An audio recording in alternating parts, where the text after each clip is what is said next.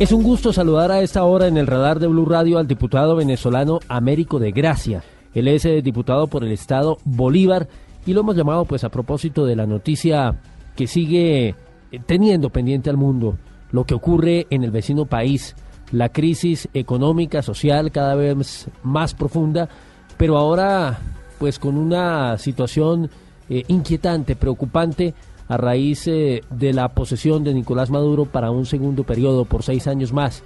Esto en medio también de dos poderes casi que paralelos, el del régimen que ha sido desconocido por la mayoría de países en América Latina, pero igualmente el del presidente de la Asamblea Nacional, eh, parlamento que ha declarado como usurpador a Maduro y que ha puesto en la figura de Juan Guaidó también un eh, administrador y una especie de presidente, al menos interino, para Venezuela. Diputado, ¿cómo quedan las cosas con ese poder justamente paralelo que se está presentando en Venezuela? La gente, digamos, en la calle no sabe qué hacer, lo único que sabe es que no hay medicamentos, que no hay alimentos, que no hay poder adquisitivo, pero la, la, crisis no se resuelve. Bueno, muchas gracias. Buenas tardes Colombia, Wilson y por supuesto tu emisora por darnos esta oportunidad de que los venezolanos, a falta de micrófonos por acá, tengamos el micrófono del hermano país de Colombia y que eh, podamos decirle al mundo nuestras propias verdades, las verdades que el mundo entero conoce, pero que el régimen pretende invisibilizar. Estamos viviendo una inmensa tragedia, no solamente de organismos paralelos. Lo que pasa es que aquí, en el caso de Venezuela, el régimen, la narcodictadura de Nicolás Maduro, se ha encargado de apropiarse de manera indebida, usurpar todos los poderes, no solamente el poder ejecutivo y la presidencia, sino el Tribunal Supremo de Justicia, la Fiscalía, la Defensoría del Pueblo. A la Asamblea Nacional, como no la han podido disolver, entonces le crearon una paralela llamada Asamblea Nacional Constituyente. Y así sucesivamente el Consejo Nacional Electoral, etcétera, etcétera. Y por supuesto, ya hoy el mundo entero reconoce en Maduro a un dictador. El mundo entero lo desconoce y nos corresponde a nosotros eh, desde la Asamblea Nacional y en especial a nuestro presidente Juan Guaidó, entonces echar adelante y por supuesto intentar por todos los medios de reponer el hilo constitucional. Por eso nosotros estamos acudiendo al artículo 332, 233 de la Constitución, al artículo 333 y al 350, no para salirnos de la Constitución, sino para regresarla, regresar la República al marco constitucional. Y eso es importante reseñarlo, toda vez que el monopolio de los medios en Venezuela, en manos del gobierno, han pretendido vender esto como una suerte de golpe de Estado. Por el contrario, lo que queremos es reponer el orden constitucional y de eso se trata. Muchos dicen que la clave está en el tema de las Fuerzas Armadas, que mientras ellos sigan respaldando a Maduro, pues no va a haber un cambio pronto en las circunstancias que hoy vive Venezuela.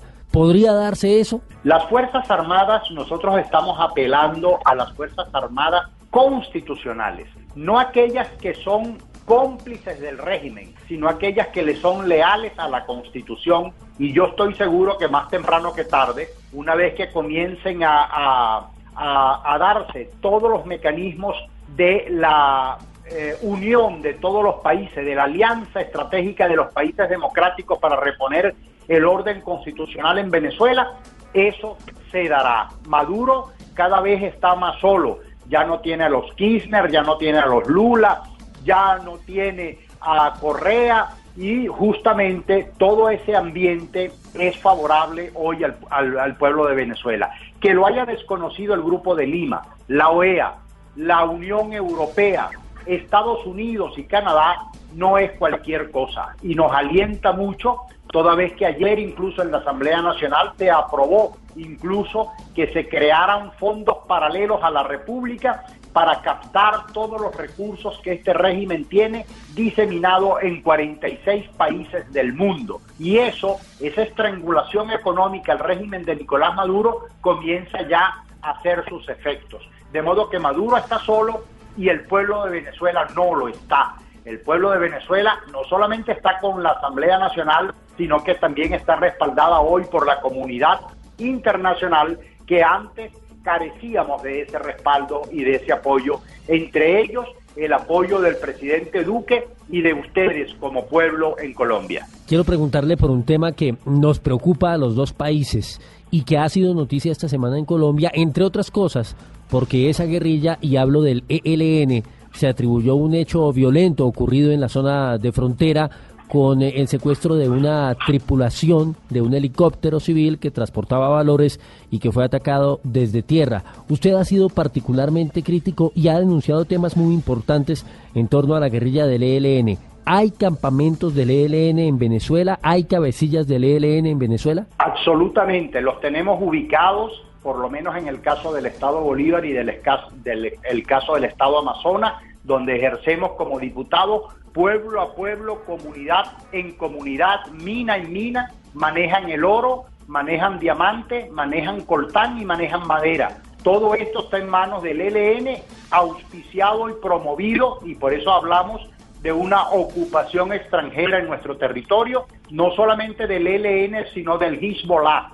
Los tenemos ubicados mina por mina, dónde están, cómo operan y quiénes son sus jefes. El jefe principal en Guayana es uno denominado El Jairo y está ubicado en la zona de Bochinche, municipio Sifontes del estado Bolívar, a, 200, a, a 150 kilómetros de la capital Tumerero. ¿Qué prueba hay de la presencia de Hezbollah? Ya vuelvo a lo del ELN, pero ¿qué prueba hay de la presencia de Hezbollah en esa zona donde está también la guerrilla? El testimonio de todos los vecinos del sector, eso queda a dos horas, Mina La Rosita, a dos horas de Ciudad Piar, municipio Angostura. Eso es en el, donde está la represa de Guri, la hidroeléctrica más importante del país y la tercera hidroeléctrica más importante del mundo. Sí. En cuanto al ELN, ha hablado el gobierno colombiano de Antonio García, de alias Pablito, cabecillas que además están cobijados con circular roja. Maduro no ha respondido nada, el canciller Arreaza igualmente, bueno, él lo ha negado, dice que no hay información en ese sentido. ¿Sobre esos nombres usted tiene información puntual? Sobre esos nombres no, pero él entra o ellos entran y son recibidos en Miraflores como cancilleres, tanto la FARC como el Hezbollah como el ELN. Y hay audios y videos de Chávez cuando les dan prácticamente el visto bueno para que operaran en nuestro territorio y pedían incluso que eh, eh, Colombia los reconociera como una fuerza regular, popular dentro de su propio territorio, dándole beligerancia. Yo no sé quién es cómplice de quién. Lo cierto es que operan en nuestro territorio y operan incluso con sangre, asesinando guardias nacionales, funcionarios del ejército, mineros venezolanos, indígenas venezolanos que caen abatidos por sus armas. Mire, hace una semana teníamos acá en el radar un diálogo con la vicepresidenta de la Comisión Interamericana de Derechos Humanos y le preguntaba, eh, luego de la postura de Maduro ablandando un poco su posición luego de la investidura para ese nuevo periodo, si había algún chance de un diálogo como él lo propuso a los países latinoamericanos, eh, además después de que algunos de ellos rectificaran según el eh, régimen eh, presidencial su postura en cuanto al punto 9 de la declaración del Grupo de Lima. ¿Usted le ve posibilidad a algún diálogo y cree que si se abre esa puerta puedan enderezarse las cosas con Maduro en el poder o ya no hay nada que hacer? No hay nada que hacer. Con Maduro no se puede ir ni a la esquina. Y el, el solo hecho de aceptar un diálogo con él ya es de alguna manera reconocerlos. Por eso es que Venezuela, siendo territorio ocupado por la FARC, por el ELN, por el Hezbollah, por unas Fuerzas Armadas Nacionales o por lo menos su élite comprometida y complicada en narcotráfico con el cartel de los soles y otras, y otras andanzas, con colectivos armados y con pranes. Pranes para nosotros son jefes delincuenciales que utilizan el AMPA organizada para someter a los ciudadanos a través del miedo y del terror. No creo que haya negociación alguna. Y no descartamos alianzas de carácter internacional con países hermanos, vecinos para que puedan ayudarnos a liberar de esta pesadilla. Diputado, una pregunta final. Ha hablado usted de las FARC, pero pues digamos en Colombia las FARC ya son un grupo desmovilizado. Quizás hay dos o tres cabecillas que todavía generan inquietud por la distancia que han tomado respecto del proceso de paz y la justicia transicional. Eh, me llama la atención las afirmaciones que usted hace porque uno de ellos, que digamos su paradero se ha convertido en un misterio, es Iván Márquez. ¿Está Iván Márquez en Venezuela? No estoy en condiciones de responder eso porque realmente no lo conozco, no, no o sea, no, no, no sé si, si está en Venezuela o no. Pero esto se ha convertido en una suerte de refugio de todo el malandraje mundial, no solamente eh, de parte de, esos terroristas colombianos. Este es el país de lo insólito. Venezuela jamás había tenido un régimen tan delincuente y esto incluso hasta dictadura, la palabra dictadura le, cae, le, queda grande. Esto es crimen organizado y no descarto ninguna posibilidad como la que usted nos acaba de señalar. Diputado, esperamos eh, de verdad eh, con mucha solidaridad por lo que está sucediendo, que las cosas mejoren, que las cosas cambien. Ojalá pues aparezca pronto solución. Le deseo la mejor de las suertes y muchas gracias por acompañarnos en el radar de Blue Radio. Gracias Wilson y gracias.